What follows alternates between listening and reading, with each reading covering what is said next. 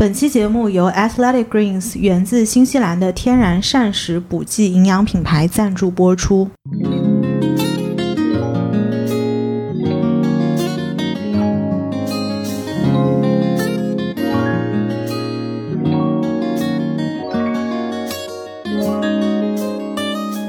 Hello，大家好，欢迎来到来都来了，我是主播丸子。Hello，大家好，我是 Nicole。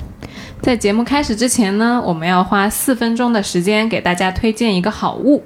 常听我们的节目的听友是知道的，我们在第六十四期的时候讲现金流已经推荐过了 Athletic Greens 的小绿粉。没有听过六十四期的节目的听友呢，可以把六十四期一并听起来。给新朋友介绍一下 Athletic Greens 的小绿粉，它是由拥有六十年临床经验的专业医疗团队历经十年的研发而得的营养补剂。我们第二次推荐它，可见我们有多爱 AG。这么爱它呢，是有原因的。一方面是收到了很多听友的这个正反馈，反馈就会说他们从开始入坑就长期喝，感觉非常安全、很方便，也很优雅。因为 AG 它不是药物，是来自天然食物的提取物，每天只需要一小勺就能够代替一大把维生素。一勺小绿粉给你补充了七十五种营养成分。现在我们面前呢，就放着这个 AG 的这个成分表，我来给大家随便找几个念一下啊、比如说维生素类的，包含了维生素 A、E、B 六、B 十二。B 一、维生素 C，抗氧化类的包含了辅酶 Q 十、葡萄籽提取物，还有一些能够帮助到肠胃健康的益生菌和益生元。舒缓疲劳类的成分包括红景天等等。这么多成分融合在一起，我们不用再买其他的瓶瓶罐罐，桌上有且仅有一罐小绿粉，不管是在办公室还是在家里，其实都能够喝得特别的优雅。没错，今天我在录节目之前，还有种草群的听友问我说，喝 AG 的感觉怎么样？嗯，我给他说，我说每个人的感觉不一样。那我自己的体验呢，是喝完了小绿粉，我对咖啡的依赖程度就明显降低了。大家都知道，我是一个咖啡的重度患者，对，但现在呢就。没有那么依赖它，每天早上先空腹喝一杯 AG，新的一天呢就不是从咖啡开始，而是从喝下了七十五种营养元素开始，这个会让我感觉到身体和精神呢都更加的轻松。是的，当时六十四期节目的时候呢，我们有提到过一些比较直观的功效嘛，然后我就说很直观的能够感觉到帮助了肠道蠕动，然后也缓解了这个便秘的问题，同时我个人也会觉得自己的精力得到了一些提升。那么经过这两个多月左右的继续服用呢，我发现它有一个新的功效，就是能够在运动之后迅速帮助恢复体能。因为呃，如果长期听我们节目的朋友都知道，其实我夏天是有喜欢去玩户外，并且是呃一直是在上这个高温瑜伽课。那么夏天其实这两类运动之后，体力跟水分都是处在一个非常透支的状态。我现在会做的就是，一般出门之前，我把这个 AG 泡好，泡好了之后放在冰箱里，回来之后就一口闷掉。我自己是很明显能够感觉到这个运动之后精神状态跟体力都呃恢复的比较快。哎，真的，刚刚尼寇说，哎呦不行，我得先喝点，我震惊了。我说你这么快又要喝酒啦？他说没有没有，我喝 AG。呃对的对的，然后马上从冰箱里面掏了一个泡好的 AG 出来，令我震惊。是的，好处有这么多呢，那我们讲一点实在的。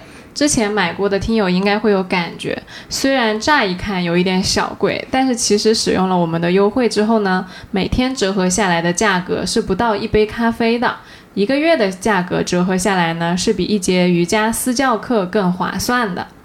所以这一次 AG 给到了我们一个更加长期的体验，微信小程序搜索 AG 服务。下单使用节目的专属折扣码 LDLL 大写，也就是来都来了的大写简写。购买十二个月订购计划是可以享受全网最低价四百九十八元一个月，原价六百九十八元一个月，而且还会免费再送一个月，相当于最低价买十一送一。下单的时候不必一次性支付全年的钱，只需要支付一个月的费用，还有一个押金，就可以开始一年的全网最低价订购服务。第一个月收到的呢，还是非常精致的礼盒装，里面有颜值超高的 AG 随身杯，以及用来冷藏保存小绿粉的密封的陶瓷罐。可以说是非常贴心。具体的订购政策，请大家仔细去小程序看 AG 的官方说明。祝大家都有健康的生活习惯和轻盈优雅的生活状态。When a girl can't be herself no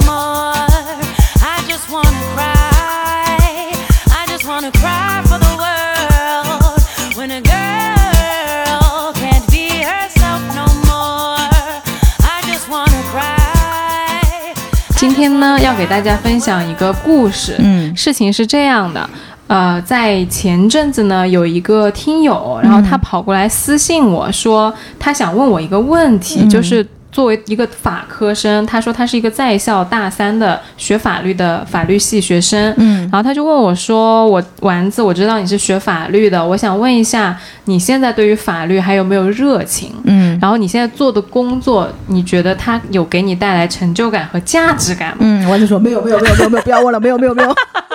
然后我当时一听到这个终宇宙终极大难题，我就心想：你怎么能这么精准的问在我的困难？没有没有没有没有没有，然后我马上就就问尼克，我说完了完了，我说我们听友问了我一个宇宙级难题，没法回答。我难我说难道我又要去误人子弟了吗？对吧？然后，但是我真的特别有共情嘛，因为他问的这个问题一直困扰我很久。我就跟他说：“我说，呃，因为我们都是法律人，那我可以理解你这个困惑，你能不能把你的呃具体的问题和情况告诉我，然后我们再根据你的情况，然后再跟你聊啊。嗯然后他给我们写了很长一个信，嗯然后把他的那个就是具体的情况说的非常的清楚。完了之后呢，我今天下班本来是没有想今天就跟你扣录这个节目的，但是我看完之后呢，我一路看一路就。非常的有感情，我就跟是。尼寇说：“我说哇，现在的学生真的太优秀，太太。太辛苦了，太辛苦了。对我们聊完之后，我们觉得真的就是可以给大家分享一下，就是我们对于这些事情的感受和我们当年是怎么从一个大学生然后走到现在的状态的。是是。对，因为不是说一定要让大家按照我们的来做，毕竟因为我们在在读书的时候也没有很优秀，嗯。但是只能说我们一路走过来有一些心得和体会，可以、呃作为一个就是姐姐的状态，跟现在还在学校读书的朋友们分享一下，嗯或许会对你有一点点启发。嗯嗯是。如果现阶段没有启发也没关系，搞不好三五年后就会有启发了。或者就你觉得说，哎，这两个人说的不对，我 对，也可以。没事儿。也没事儿，你可以给我们留言说你现在的状态是怎么样，让我们也知道。是的，就是的就是大家是一个沟通的，是一个双方 open 的状态。没错，那我先来介绍一下这位朋友，他是一个就刚刚说嘛法科生，然后他说呢，他在大一的时候就非常用功学习，每天晚上两三点睡，早上五六点起，甚至有一段时间四点钟跑步，就是。去运动身体，然后走在路上都要背单词，在努力的在清醒的每一分钟都在集中精力，疯狂燃烧生命学习。我看到这一段，嗯我真的是瞬间眼前就涌现很有画面感。很有画面感。嗯因为我本科的时候我见过这样的人，嗯对。然后这个是说大一嘛，然后大二的时候呢，他长期睡眠不足，就陷入了昏沉，然后呃健康也出现了一些问题，心理上有一些障碍，情绪会因为一件小事非常低落，就整个人瘫倒在地上。而大大二上学期呢，很多课的表课表呢就非常的满，然后呢，呃，这些课程可能让他觉得也很有压力吧，就给他妈妈打电话，然后把这过去的一年他到底在做什么，然后想得到什么，为什么会突然崩溃等等，全部都讲出来了。而在讲出来的这一瞬间呢，醒醒悟就像井喷一样爆发，就突然像打通了关节一样，明白了很多事儿。在我们俩在开麦之前也给他打了个电话嘛，就是去确认一下他有一些信息可以讲，有一些信息不能讲啊啥的。嗯他讲说他呃想做一些法律之外的实习啊什么的。其实到后来呢，他这个听友的状态已经好很多了。就是想跟大家说，他的压力这么大，他其实取得了很高的成就，就是呃参加了非常多，在我就是从法科生专业的角度上来说是非常顶尖的比赛和取得了非常顶尖的荣誉。嗯而且去了国外的很多就是呃学校去实习啊、交流啊，然后去呃去做义工啊、去调研啊什么的，其实是已经相当于一个呃视野比较开阔和比较呃顶级的法科生的一个成绩了。嗯对，但是有没有发现，就是你刚刚在描述他所有的成就里面，你除了能说他是一个成绩非常优异、非常顶级的法科生，在法律的领域有很高的成就之外，好像你一时半会儿也找不到别的形容词去去形容去形容他，他或者是去描述他的生活。我不知道他的信里面有没有给出这样的信息，但是在我听下来，他就是一个非常优秀的好学生。对这个，其实我特别能理解他，因为我在很长一段时间也是这样的，就是对于人的衡量标准，对于自己的衡量标准，仿佛就是我够不够优秀，嗯我取得了哪些成绩，嗯然后我的职业上有哪些发展。而对于比如说这个人温不温柔、善不善良、有没有同理心、会不会帮助人，就没有那么重要。嗯嗯嗯，哎，我真的听下来就觉得非常心疼。嗯就是就是在一瞬间，我就因为今天是九月一号嘛，就今天嗯正好是开学，然后呢，就我跟几个同事就在聊到现在小孩儿的这个教育的问题，然后我一瞬间就突然能够明白为什么现在咱们国家的这个生育率。就是一直都在下降，然后你像我们这一辈八八年的，然后很多人真的是不愿意生小孩儿，因为太卷了。真的太卷你想想，我们以前上学的时候，大家都在干嘛？我我我初中的时候，我初中的时候是那种就是中午走回家，然后在回家的路上就把作业写完了，就几个小朋友，然后我我们就商量着那个东西怎么做，你做一点儿，我做一点儿，然后这个东西就交掉了，就是这么过来的。你都别说，你初中走在路上做作业，我初中作业都交给别人做。那个老师的卷子发下来，我写一个名字，直接交给我们班上化学最好的朋友，是啊，带回家一个人写三份，写完是啊之后明天第二天交上去。对呀、就包括在大学的时候，就大家虽然我们上一集跟啤酒事务局在串台嘛，嗯然后我们不是说美国的大学其实很难念嘛，嗯，但是我想一想，也没有说真的难到让我觉得学习压力大到喘不过气来的地步。嗯，就的确，我心中也是想当一个好学生，但是那个好学生的评价标准其实没有国内的要求这么高。我觉得不是没有这么高，嗯而是没有这么单一。嗯，但是其实我们也是按照成绩来分的，嗯，只是说可能他对于好的这个要求。没有像国内这么高，就是你在国外，可能你做到了一定量的一个事情，你就可以成为一个中上的学生，嗯。而大家没有说我一定要挤破头去当那个 top 啊，one percent，、没有那种想法。是。对，他其实这个状态呢，我我真的特别熟悉。嗯。因为我本科四年的时候，我身边有非常多这么优秀的朋友，嗯。包括其实有其中我其实我给大家透露一个小信息，就是我那一年我的学院当时全年级第一啊，嗯或者说全年前三吧的那个女孩儿。现在也是我们播客圈的一个主播，啊，真的。他说他在做一个节目，嗯嗯然后说发现了我们的节目，嗯，然后我就特别惊喜，哇塞！我说我跟我们年级第一在做同样一件事情，而且我还比他做的好。我靠，对，那我惊呆了，因为嗯那个时候你就觉得跟成绩那么好的人不是一个世界的人，嗯嗯，真的我就有这种感觉，因为我当时是。我们那个年级第一，其实跟这个女孩儿可能就是有一些在努力方面比较像的，或者说我们那个学校啊，因为法法学专业的学生就是会非常的沉迷于读书，嗯真的走在路上，你都看到有人在看书。图书馆，我记得很清楚，就是占座是一个永远没有办法解决的问题。嗯你一下课你就去图书馆，能找到一个位子，算你本事好。嗯，我们那个学校的图书馆是一个半圆形的，然后很大很大，每一层都有很多的座位。嗯那个桌子一张比现在的那个办公桌的工位大多了，可以坐四到六个人。然后整整栋楼一楼到六楼，你走遍全一楼一楼走上去，根本一个位置都找不到，嗯经常是这样子的。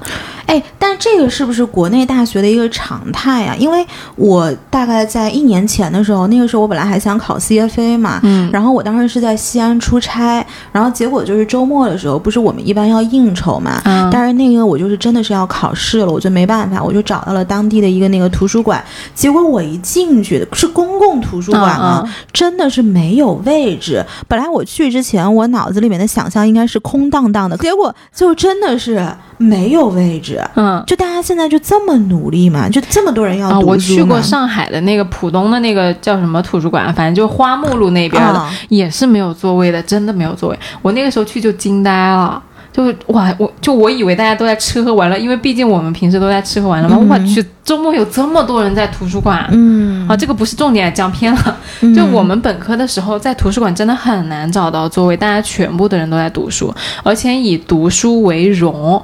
嗯就那个时候，如果有我我去玩啊什么的，就没有什么人会觉得说，哎，你玩的好厉害啊，你好会玩啊，没有。但只有人会说，这个人读书好厉害，嗯他怎么知道这么多的理论基础啊？然后那些哲学的问题呀、法学的那些原理啊，哎呀，我现在都讲不来了。就是我跟你讲，这种好学生一般出了学校就会爱上会玩的人。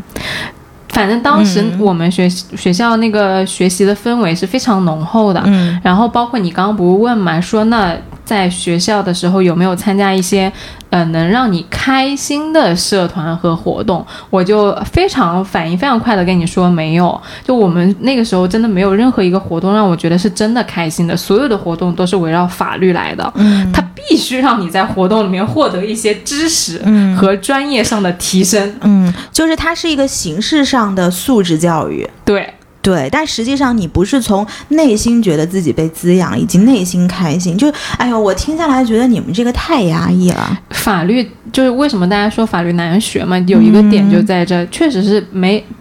呃，有趣的成分比较少，嗯，对然后，然后包括什么走在路上背单词啊，就除了除了图书馆啊，嗯我们当时几个教学楼，四教的门口下边一片的人就在那捧着个书在那坐在哪儿啊？门口。不是，就是他那个教学楼嘛，教学楼不是有一楼吗？对或者说有那个就是走廊啊什么的，都会有人看书的。嗯要不然就是那个我们那还有个花花坛，哎，就是图书馆门口有一个人工湖，人工湖呢也有人读英语啊啥的。嗯，然后我就记得就是湖里的鸭子我都读烦了，每天络绎不断的，天天来弄 鸭子我都听了二十次 abandon，永远都是 abandon，第二个词都不知道是什么。湖里的鸭子日渐消瘦，麻烦你们不要再读了。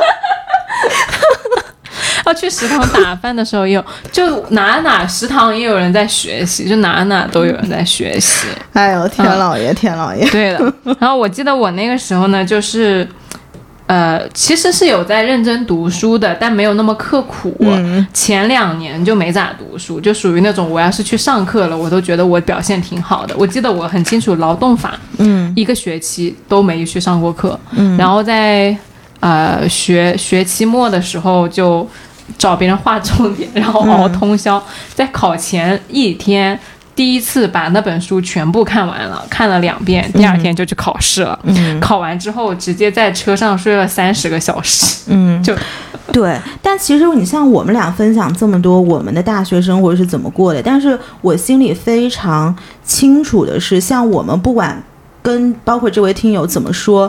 你要过得开心一点，但实际上每一个人对于自己想成为什么样的人，对于自己的要求，或者是他眼里面的世界是不一样的。就是可能我们可以轻而易举的讲一句：“哎呀，你去做一点开心的事情。”嗯，但是可能对于他想要的人生来说，这是一句非常不负责任的话。嗯，对，没错，就是你不能给人家，就是给了鸡汤不给勺，你给人家说你得这样，但人家说那我不知道要怎么这样，对吧？但是。其实我刚刚在讲的时候啊，我也是说不是想让这位朋友像我们这样，因为毕竟那位朋友是真的很优秀，真的优秀真的非常优秀。如果是同平行在我那个年级的话，肯定都是前三了。嗯啊，但是我觉得你刚刚跟他聊的时候，有一个点你说的非常好，你就说，其实，在国内，尤其是像你们法律的这个院校里面，它的整个评判标准是非常单一的。但是像我们离开学校了，你都知道，这个世界它是不一样的，就好像你踏出学校那一刻，你整个世界都突然就打开了。是，就是刚刚其实也提到嘛，就是嗯好学生的思维是很重的。其实这个在国内，因为在读大学之前，其实很严重的缺失，就是告诉你，你需要，就是你需要去关注你想成为什么样的人这件事情。我刚刚就问他，我说：“那你对你自己以后的期待是什么样的？”嗯然后他就说，他希望以前他一直希望自己能够成为一个世俗意义上成功的人，但是越往后走呢，当他得到越来越多的东西的时候，他就会发现，可能他这些世俗层面上的东西没有办法去满足他内心真正的那个，去填补他内心真正想要的那一块东西。嗯我就说，那如果是这样的话，是不是你就不应该把所有的鸡蛋都放在同一个篮子里？就你应该多备几个篮子，看看每个篮子是什么样的。因为如果你把所有的这个时间跟精力都花在同一件事情上，当你发现这个事情不是你想要的，或者不是你想象的那样的话，你整个世界是会非常崩塌。其实从一个风险控制的角度上来说，这是一个风险非常高的事儿。就是其实你的话，呃，是不是就想表达说，在学校的时候，其实应该多尝试一下嗯其他的方向？嗯因为我分享一下我观察，我本科四个，呃，我们寝室四个人嘛，没有一个人是真的热爱法律的。我跟你说，就我可能是我和另外一个室友是在做法律的，就我我做了四年嘛，然后另外一个室友他做律师，也做了呃差不多相同的时间，嗯还有一个室友去考了一个不相关的。跟法律不太相关的公务员，然后另外一个室友去做新闻了，嗯然后我身边的关系挺好的法科的朋友，并不是每一个人都热爱法律的，甚至我可以说是很少有人真真正正的热爱法律的。嗯。这样的人我见了不超过五个，嗯。就大部分人都是把法律当做一种工具去运用和去学习它，嗯。很少有人。能够真的做到把法律当成信仰和热爱的，嗯之前我和一个呃师弟聊天，那个时候其实我我他也很优秀，我其实还挺为他就是感到，我觉得哇好厉害，真的很开心，你可以走到今天这个样子。而且我当时是以为他对法律有一些呃热忱和信仰，想把它做成事业的。结果后来他跟我说。啊、不会啊，我可能做了十年之后，我就会转行去做，呃，比如说合伙呀，或者说是、呃生意，或者说投行呀、金融啊之类的。然后瞬间就发现呀，就是这么把法律做到这么这么好的、这么顶尖的人，他都没有真的在热爱法律。那其他人不去热爱法律，又有什么不对的呢？嗯我们这群法科生又有什么？理由去责备，或者说去怀疑自己，说我不喜欢法律到底对不对呢？没有什么对不对啊，我们只是选了这个专业而已。嗯，嗯其实你知道，我做了这个播客之后，有一个最大的感受是什么？就是我能够越来越清晰的感受到哪些事情是我主本人生的事情，嗯哪些事情是我副本人生的事情。副本、主本就是我的主业，以及我可能在工作环境上要成为的那样的你扣。嗯跟我身边去应对那样的人的一套体系。那我的副本人生可能就是我播客现在这个副业，然后以及它顺带出来的我见到的人、见到的事，或者是我自己的一些成长。就是，嗯，我我我我就觉得说。其实是不是主本人生的这些人或者是事，就是英文有个讲法叫做 "It is what pays off the bill"，就是他帮你去，就是让你能够有生存的能力。赚钱呀。对，他就足够了。但是你你，我觉得其实每个人都应该发现自己的副本人生是什么，以及你愿意把它放到副本人生的体系里面的东西是什么。我记得上次 Steve 来串台的时候，我当时有说过一句话，但是因为我们后来没有聊下去，所以那个话题就落地了嘛。嗯我当时就说，我说其实现在播客在我看来是分三类，就一个是 what，一个是讲 what，就这个东西是什么，嗯然后一个是讲 how，就这个事情应该怎么做。然后第二、第三个就是这个事情就是 why，就是我们为什么要去这么做。就是在我们当时跟 Steve 串台的时候，我的一个观察是，很多听众他喜欢听那个 how，就是他希望别人直接告诉他说这个事情要怎么怎么。做？但是在我看来，其实每一个人都应该知道足够的 what。就当你看到你更大、更广阔的世界，嗯，形成你自己的那一套号的时候，那个东西是雷打不动的，是别人拿不走的，是不管世俗的标准也好，学校的呃评判体系也好，都没有办法去击溃的。至于这个号是不是概念上的正确，我觉得一点都不重要，只要你自己认可，适合你自己的生活就可以了。其实特别赞同你这个说法。我觉得之所以大家一直在纠结 how，一直在纠结这件事情要怎么办，嗯，就是因为他们没有看到足够多的 what。对，当我们陷在一个问题的牛角尖里的时候，其实你跳出来就会发现，其实是我们的信息收集不够全面。是的，是的，才导致了我们陷入一个这个问题怎么办，我怎么没解的这个境地里。对，如果信息收集的比较全面，比较跳一个维度的话，可能你的问题都不是问题了。是的，就像可能学校告诉你说，你一定要保研，你保了研，你以后才能怎么怎么怎么样。可是，当你人在这个牛角尖里面的时候，你就会 buy 他给你的这一套号你，就会陷入我到底要怎么保研？保研名额只有三个，我是第五名，难道我还不够优秀吗？想过你自己想不想要保研？就他这个是不是你的 what 带出来的一套这个东西，对其实你都不确定。那你想，就比如说，那这位朋友或者说其他朋友，我不一定要读研究生的。就比如啊，我说比如，嗯我不一定要读研究生。如果我的目标是年薪百万，嗯那我去做新媒体，我比如啊，我是说，那比如说开淘宝店、做直播、做生意，是不是都可以达到年薪百万？而读研一定能年薪百万吗？现在大学生毕业之后去大厂，那么多人没有年薪百万。对吧？就嗯如果说你的目标是年薪百万，可能读研不是你唯一的选择。而且，当你这个信息收集不足的时候，可能你以为的目标都不一定是你真正的目标。对，就就保研就不是你的，不一定是你的目标呀对，你是个伪命题。是我给你举一个我自己的例子，就是我当时走出国门的时候，我其实没有想过我会回国的。就是我们家的教育是那种，你可以用是可以用句不好听来说，是非常崇洋媚外的教育。就大家看我现在这个鬼样子也看得出来，就不是什么传统教育下长大的小孩儿。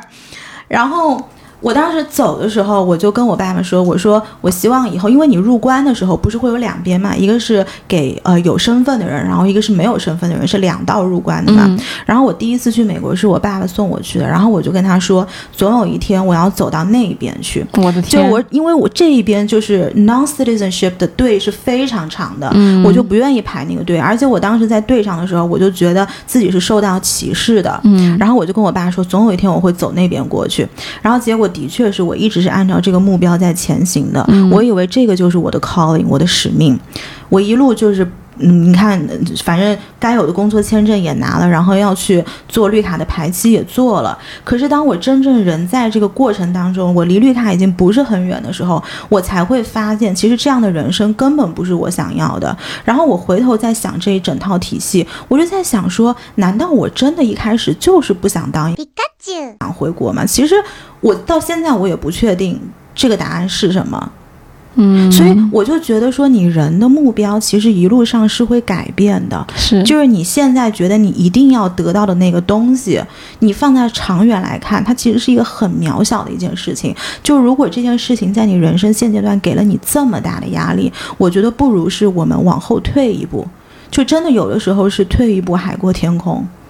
或者说换一个角度思考，嗯。就虽然说这个话听起来你可能听了很多遍，嗯。但是很多事情是你去做，真的去做和去调整自己之后，你的体验就不一样。嗯因为道理真的是很简单的，而你去做这个事情本身比较重要。你刚刚说到说你的目标在变，其实我想到我本科的时候，我都没有目标，嗯就是这个听友，他除了给我写了一个很长的信来描述他的那个状态之外，他给我提了十几二十个问题，关于法律行业啊、呃律师啊，然后什么行业的律师，什么领域的律师，境外的、境内的，然后大公司的情况，然后那个律所实习的留用机会，然后啊读不读研究，就很多很细很实操的问题。嗯这些问题可能，呃，如果不是已经工作了四年，可能我刚工作毕业，我只比他大一两岁，我都没办法回答。嗯因为我记得我本科的时候，我对于呃现在法律行业的状况都根本不了解。嗯我那个时候只有概念，就是说我要去考一个呃公务员，当一个法官，还是我要去读一个研究生，仅此而已。嗯因为我对于现在我们知道红圈所有，比如说金军方海中啊，然后红圈是什么东西啊？红圈就是指呃内资所的顶级红色的红吗？对，嗯红圈就是那个圈子的圈。嗯嗯嗯，它这个是和英国的那个魔术圈是相对应的，就在英国的法律界有一个 magic circle 这个概念，所以它对应中国，他们就有一个说红圈所，就是金军方海中、金度那个君和、方达，然后中伦那个海问，然后还有那个、呃环球啊什么的，就这么几家律所。我当时在本科的时候都不知道，你知道吗？就令人震惊。嗯但是那个时候，我即使在不知道的情况下，我只想到了说，那我未来三年要做什么？我把我三年规划好不就行了吗？那我不想工作，我就去考研了。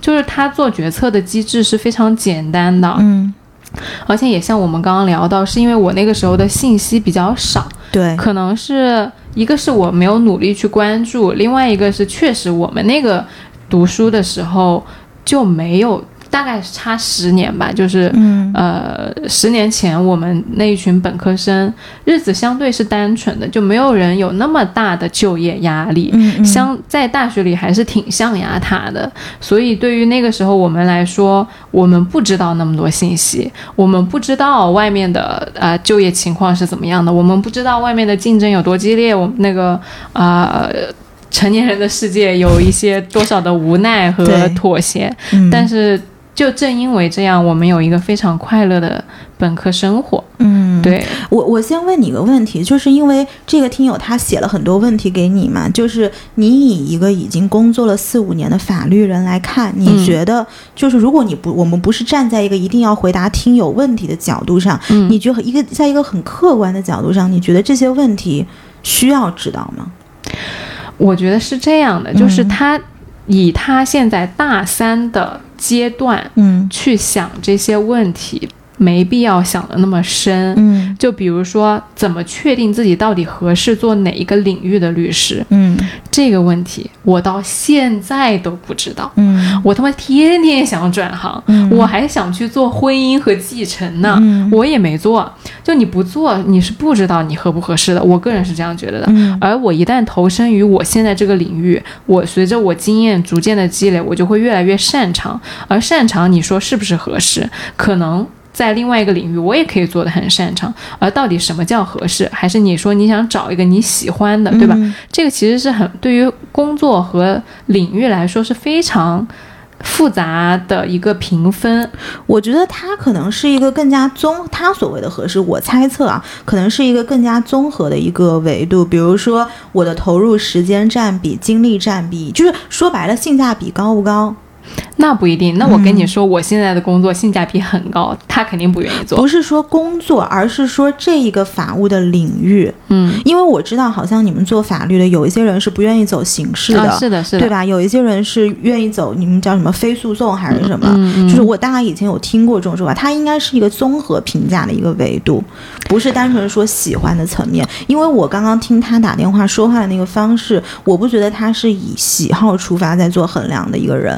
对啊，所以那你说合适，一个是你得擅长嘛，对吧？然后这个领域给你的投入和产出比比较高嘛，对吧？但你不是去做，你不知道你合适哪一个领域，嗯就是还是这样子，因为它的领域很细分嘛，我们大概只能说非诉跟诉讼，然后诉讼里面你可能分民间的诉讼啊，然后还有商事诉讼啊，然后涉外的诉讼啊，然后里面非诉你可能分什么 IPO 新三板啊，然后呃。有一些就是纯呃法律文件的工作呀，嗯。甚至法务啊，或者说呃公务员啊，就是你你的这些领域，我单纯问一个人，就问我的话，我只能给你提供我这个非常细分的领域的经验，而嗯。你适不适合做其他的，我是不知道的，嗯。对吧？嗯。怎么样确定自己到底合不合适？那就是去实习。对。然后他还问过，比如说有一个问题很，我觉得非常有情绪，就是他说要付出怎么样的代价才能北京才能在北京和上海这样的大城市生活？哦，OK，这个问题非常的有情绪，我今天也可以回答的非常有情绪。我跟你们说，我今天来尼寇家录音，这白龙马呀，走啊走啊，真是走不到。来我家来过一万遍，对真的每周都坐在这儿叨逼叨叨逼叨，有的时候打车来，有的时候跟我一起来。今天我因为我今天在客户那儿，然后我就先到家了，然后呢，丸子小姐姐。坐地铁坐到我家这站没错，但是走出了走错了口，然后走错了口之后呢，死活找不到。他说我去你家就跟去西天取经一样。对我说没见过你这么笨的白龙马，真的。真的太难了，他家真的太难找。嗯他家那个地形非常的复杂，正路、主路一个口有五个方向，然后在那个口又打不到车，嗯然后我拎着我的行李，我感觉我就像一个进城务农的农民工，然后面对莫大的城市和高楼大厦，找不到我自己的方向，要不然就是像一个刚出国的那个国内的嗯学生，你面对国外的那些交通啊、地铁啊，就傻眼了。我真的我都万万没想到，我能在上海把自己迷路成这样。嗯，还是来过一百遍的地方，这就是我在上海生活的 代价。价。真的，笑死我了。我真的是这个问题太有情绪了，我回答的。哎，要付出什么样的代价才能在上海和北京这样的城市留下来？哎，特别有意思。就是今天我上班的时候写了一个微博，然后我就说，呃，因为我们今天有一个小伙伴，他呃马上要离职了，所以他有一个 gap 呃 gap 的 period，、嗯然后我们大家就在商量说，如果我们有一个 gap，我们要去干嘛？嗯，结果我当时就说，如果我有三到六个月的 gap，我希望我就是离开上海，比如说去川渝地区住一住，或者是换一个城市住一住。嗯，就是你从我的角度，我的确觉得在上海生活压力是挺大的。嗯而且就是包括我看到我身边的一些朋友，尤其是以后有了家庭或者是有了小孩儿，那他们要付出的一些。嗯就是他所谓的代价，的确是非常大，所以我觉得这个也不能说帮你去把它美好化，就说这个大城市是非常容易留下来的，没什么代价，你来吧，肯定不是这样的。我他妈连路都找不到，我都没有代价吗？对对，这我觉得这个代价呢，其实就是不要太恐恐慌了，因为所有的事情都有代价的。那难道在非一线城市生活没有代价吗？大家想呀，不是呀，那你在比如说我回家的时候，我有时候在上海待不下去了，我想，嗯，我说妈的不干了，回老家算了。但是我就想到，那你回家的时候，你可能面临的是没有这么多呃轻易能够找到共同话题的朋友出来吃饭、出来逛街，没有人那么容易的去理解你现在在干什么，甚至你现在干的工作，可能在你家，在我家都不一定能找得到呃非常匹配的职位。嗯，所以它其实也是有代价的，只是你代价牺牲的地方不一样。对，嗯就是每个人的衡量标准不同。其实你这个真的就是很多想要逃离大城城市，但是最后没有走的人的一套说辞。我觉得这个嗯不大。是非常现实的一件事情。对，我觉得这嗯不是大城市的代价，这是成年人的代价，嗯这是人生的代价。嗯而这个代价本身不是一种非常，呃，并不是必然是痛苦，它只是一个我们每个人都需要面对的课题。嗯嗯是。然后我们刚刚其实还讲到一个点，就是我我很想拿出来给大家分享啊，就是我们刚刚有说乐观是一件非常重要的事情。哎，对，然在你讲这件事情之前，我要给大家铺垫一下，为什么我们要讲，非常强调这个点。嗯因为这个朋友呢，他问了我，除了问了专业方面的问题，他还问了我，女律师难嫁人是真的吗？真的吗？他问了我这个问题，不是，我问你是真的吗？我不知道啊，我还没嫁出去呢。啊嗯，然后他还问了我说，圈法律圈子有性别歧视吗？会不会出现律师男性或者女性居多的情况？然后说。啊、求职会有鄙视链吗？然后怎么样接受自己是一个普通人？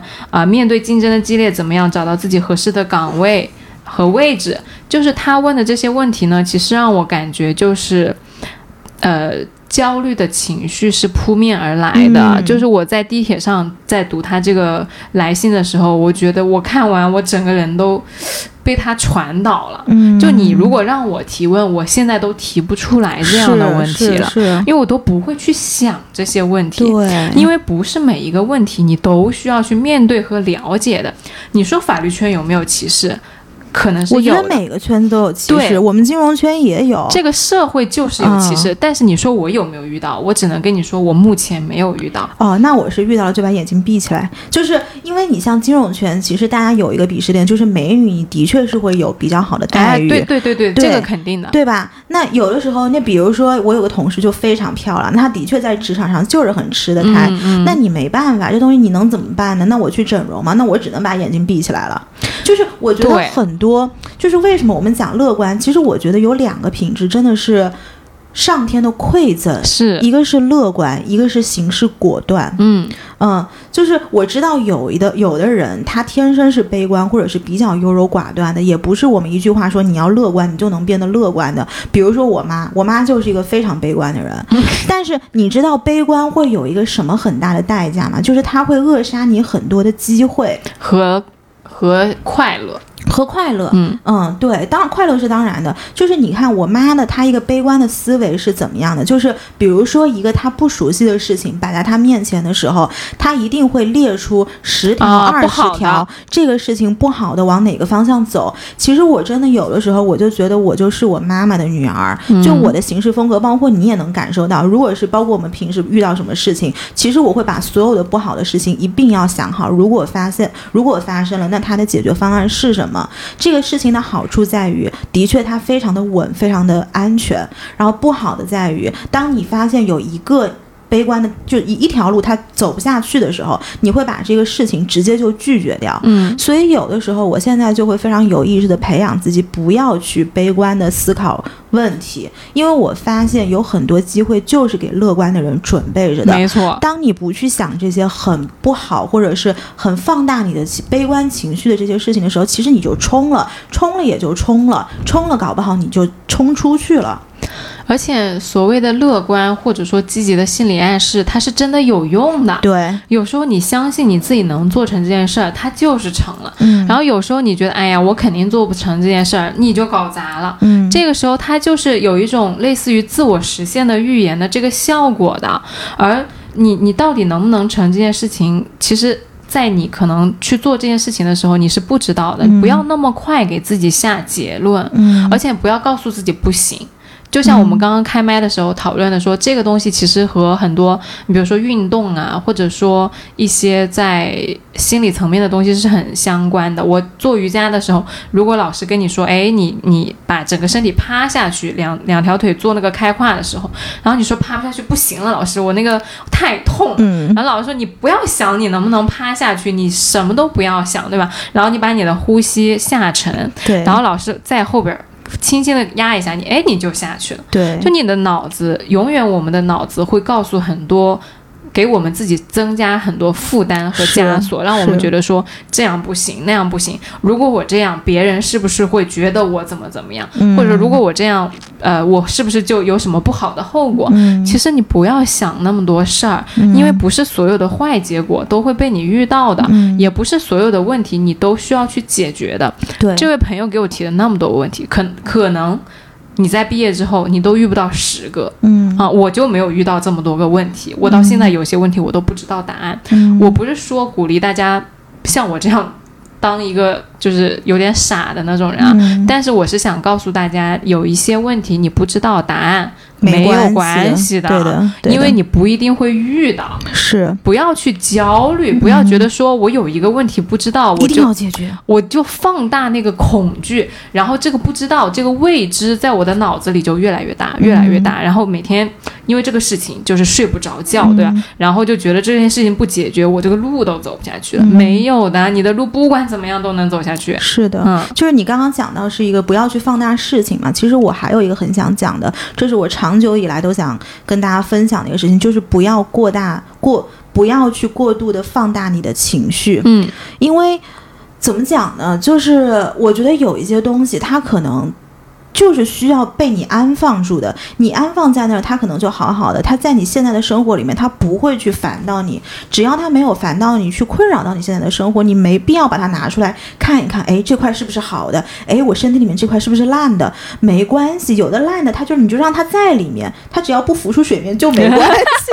真的，这个真的是我的一个，我不知道，我不知道有没有说清楚啊。但是，但真的，我觉得是一个很有益的一件事情。生尼寇的生活哲学就是当一个 stupid happy kid，就是把一些自己没办法解决的事情嗯。暂时的安住在那里，嗯。只要它不影响到我们的正常生活，有一个我解决不了的问题也没关系啊，嗯，对吧？对，其实我觉得我们刚刚聊的这些真的是环环相扣的。比如说，我们一开始讲到说，你要变得乐观，你才能够有更多的机会。那当你有了更多的机会之后，你就能看到更多的，你就收集了更多的信息，得到了我们刚刚说的更多的 what。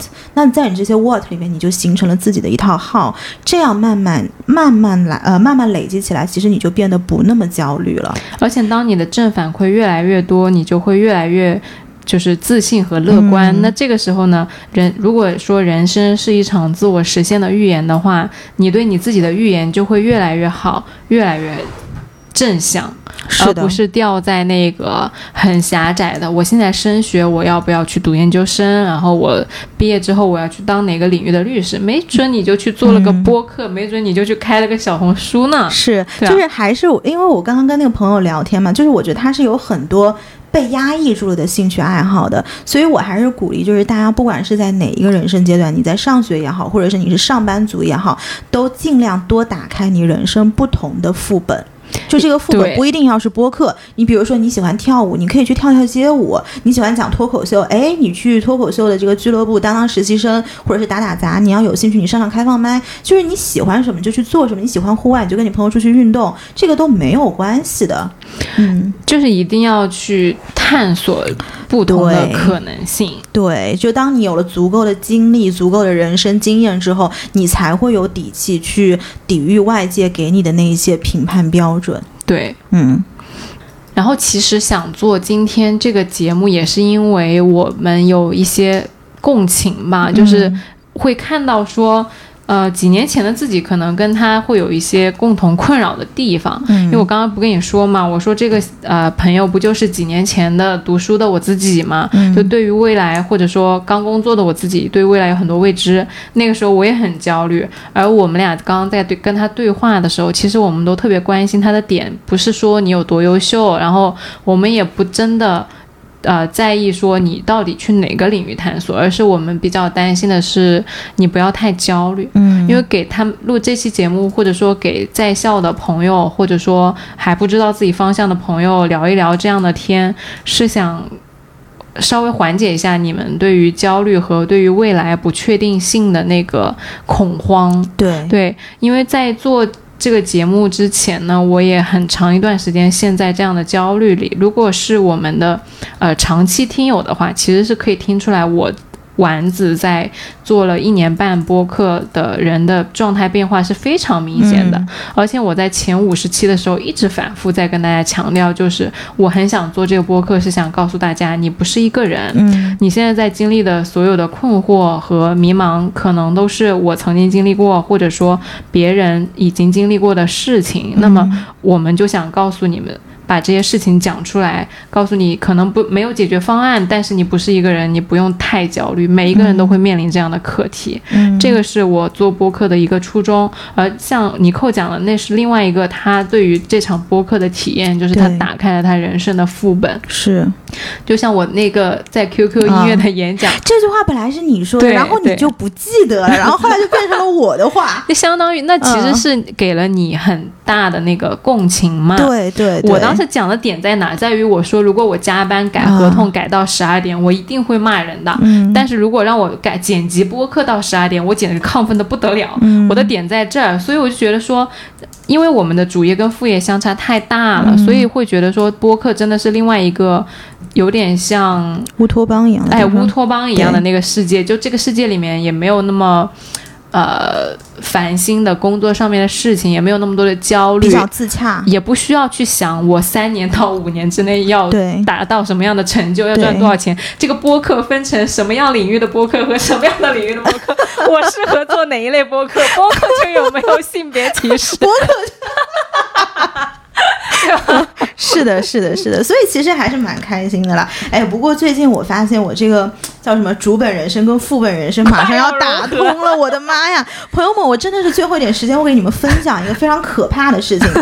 就你们还记不记得我在蹦迪那一集的时候有讲过一个 Baruch 的故事，就是那个男主跟女主说 I'm gonna marry you，嗯，然后那个女主说，她说哎呀你不要扯淡了，这种在夜店里发生的事情就不要拿出来说。然后男的说 No no listen，I'm gonna marry you，就是我要以后我一定会娶你的。然后我还说的非常细节，就说这个男生是云南的，女生是新加坡的。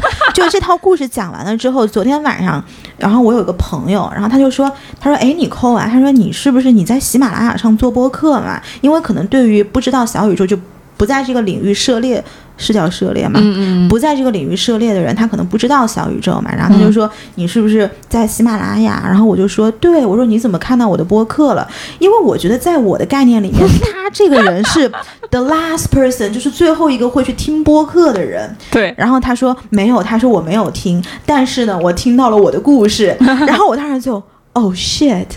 就是完蛋了。然后我脑子里面迅速跑了一下我那集说了他什么，然后过鲁夫人呢，我又跑了一下过去的七十几期说了什么，因为他是我核心朋友圈里面很核心的一个人，嗯。而且他是一个大嘴巴，就是他如果知道了，我的主本人生里面的人都知道了，然后我过去七十几期的故事大家都知道了，然后我就觉得，我说哎，我就跟丸子说，我说你说我们两个谁最后被迫播客出柜，谁先被迫播客出柜？没错，嗯。我还跟他说呢，我说你看你这随便讲的故事都被人家知道了，离你被动出柜还远吗？